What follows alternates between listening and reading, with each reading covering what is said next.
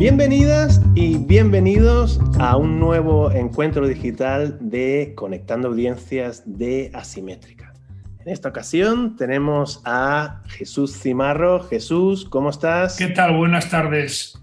En este caso, eh, vamos a preguntarte no para que hagas cábalas ni proyecciones, sino sobre lo que ya ha pasado, lo que ya está ocurriendo. Y muy particularmente eh, sobre la importancia de las colaboraciones en este contexto y particularmente en el sector de las artes escénicas en este país. En primer lugar, buenas tardes a todas y a todos. Gracias por invitarme a este encuentro que yo creo que encuentros de este tipo son muy útiles para clarificar y como se hacen en el marco de, la colaboración de, Europa y América, eh, creo que es importante que se vean distintas realidades.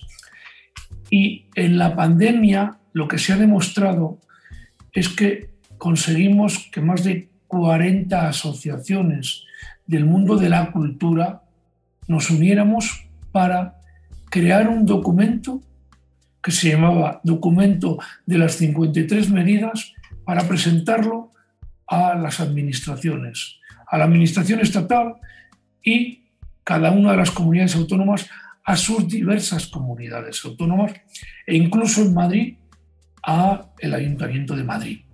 Es decir, que hemos tocado desde ese foro al Estado, a las comunidades autónomas y a los organismos municipales, que es la estructura administrativa de nuestro país, las que deciden la materia cultural en España. Y yo creo que eso ha sido fundamental para que desde el Estado se hayan conseguido una serie de medidas y de ayudas que no se hubieran conseguido si no hubiera habido esa unión. Medidas claras y concisas para ayudar al sector y que hemos conseguido que a lo largo del año 2020 se hayan podido ejecutar y se hayan podido cobrar. Esa colaboración ha sido fundamental.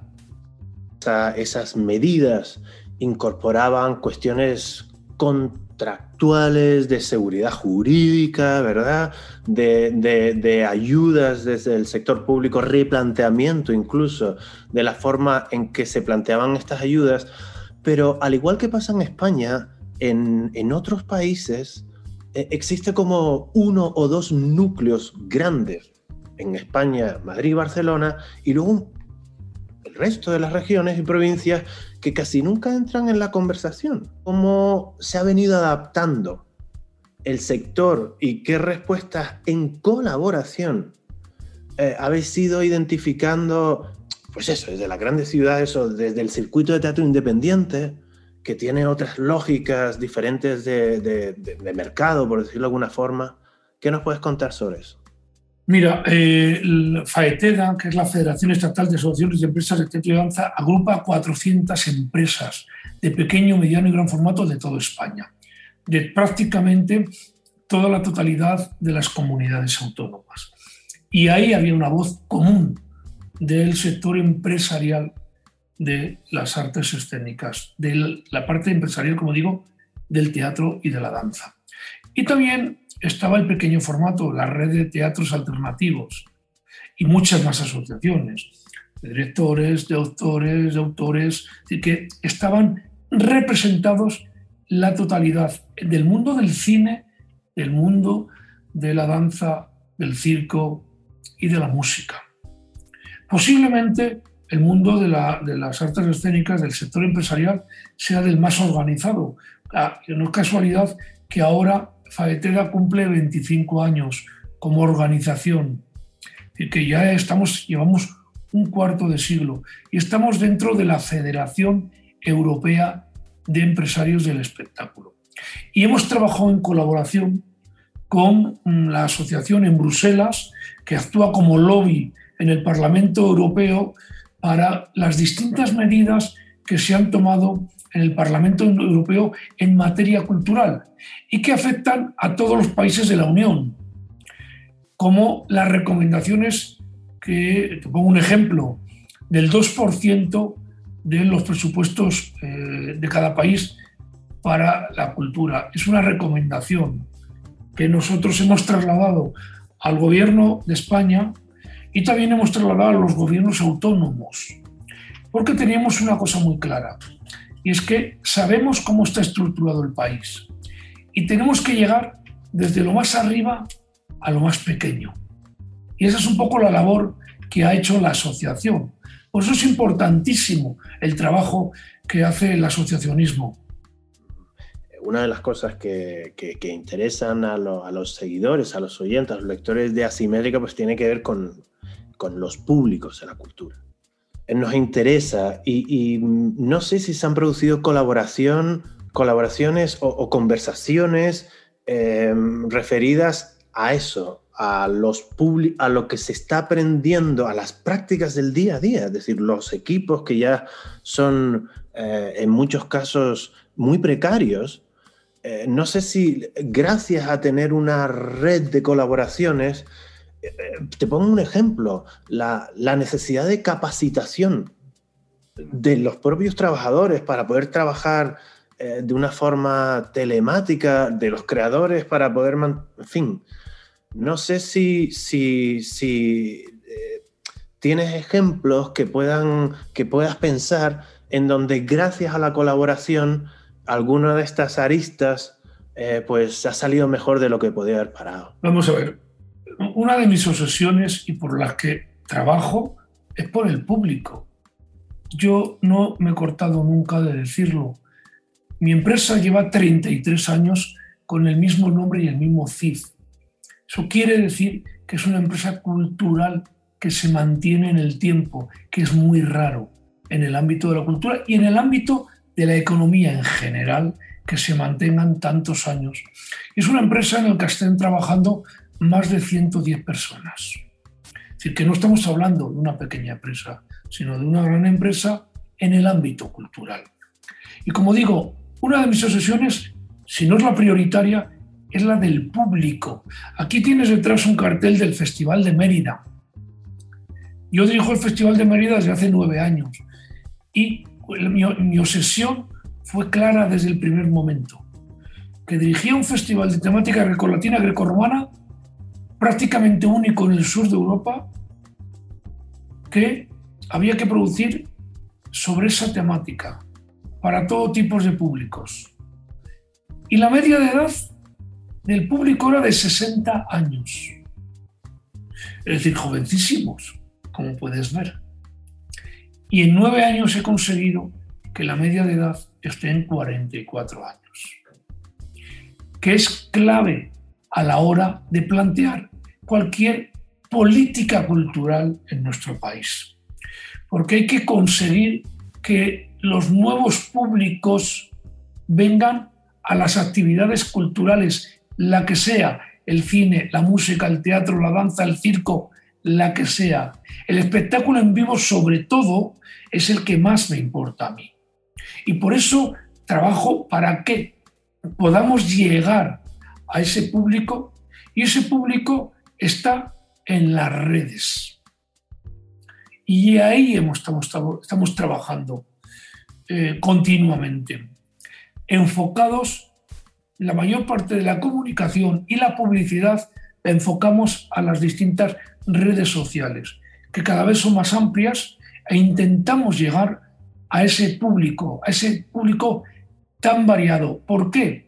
Porque el otro, el que está de 50 para arriba, años, yo le llamo público cautivo, que no le tengo que vender ninguna moto, que no le tengo que explicar lo que es la cultura en vivo, lo que es una obra de teatro, le tengo que explicar a esos nuevos públicos que posiblemente no hayan ido nunca o que hayan ido muy pocas veces con el instituto y obligados y no seleccionando. Quiero y estamos trabajando para que ese público tenga la información y seleccione, elija.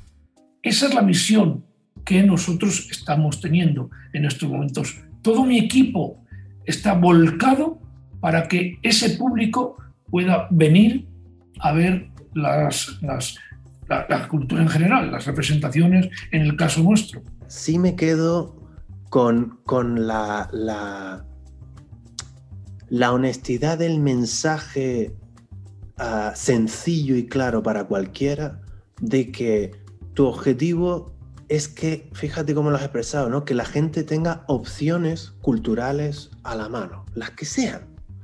Pero vivir en una sociedad donde eso no pase eh, eh, eh, es casi lo más alarmante para mí con mis Yo no quiero una sociedad así, ¿eh? Yo no quiero una sociedad así. Quiero una sociedad variada, distinta y diversa, donde una o uno pueda elegir. No soy yo quien el que decide por ti.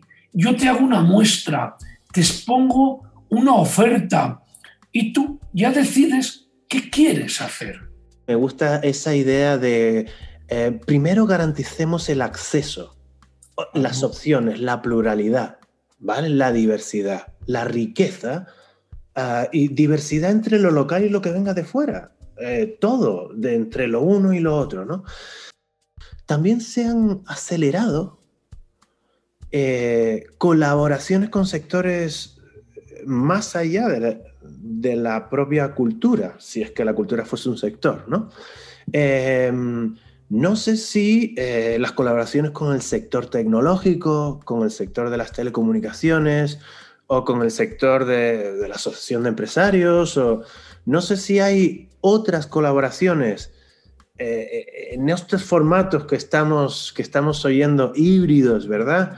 En donde teniendo como objetivo principal el, evento en directo, sí que quizás se provee un acceso a personas como mi madre, que vive en Gran Canaria y que puede tener interés en el teatro clásico, ¿verdad? Y, a un precio distinto podría estar eh, viviendo, no sé si, si se han consolidado las colaboraciones, si se han acelerado, si han habido amagos, pero ahora con como viene la vacuna se dejan de hacer, o si es algo que tú crees que seguiremos profundizando? Bueno, hay que diferenciar. La pandemia ha sido una cosa y la, evidentemente la colaboración con la parte tecnológica es fundamental.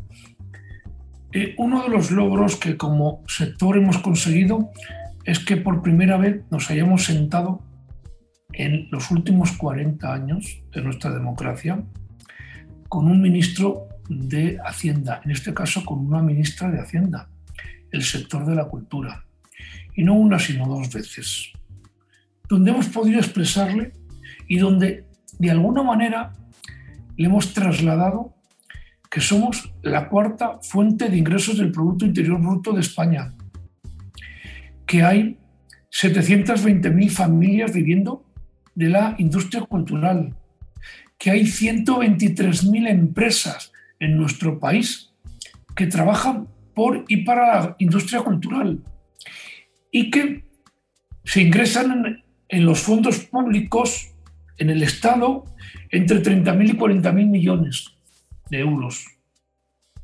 Datos del propio Ministerio de Cultura del año 2019 son los que acabo de expresar, que no me los he inventado, son los datos que ha aportado el propio Ministerio de Cultura en relación a la industria cultural.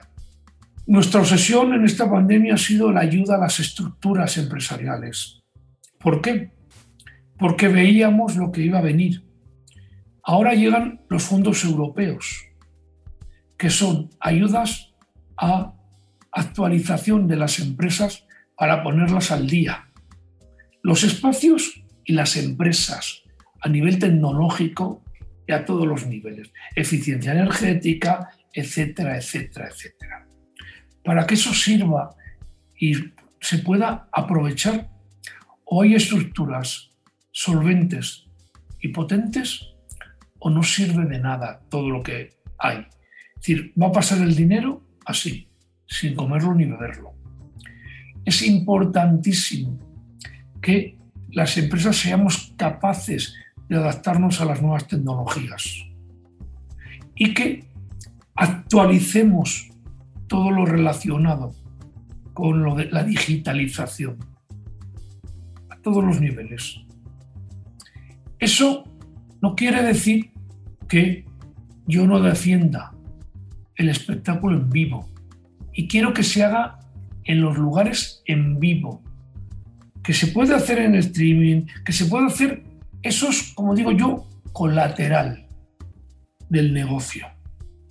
Yo quiero volver a la esencia, a que la gente sienta la cultura en vivo, se siente con el corazón y con la cabeza. Y eso es lo que yo quiero trasladar.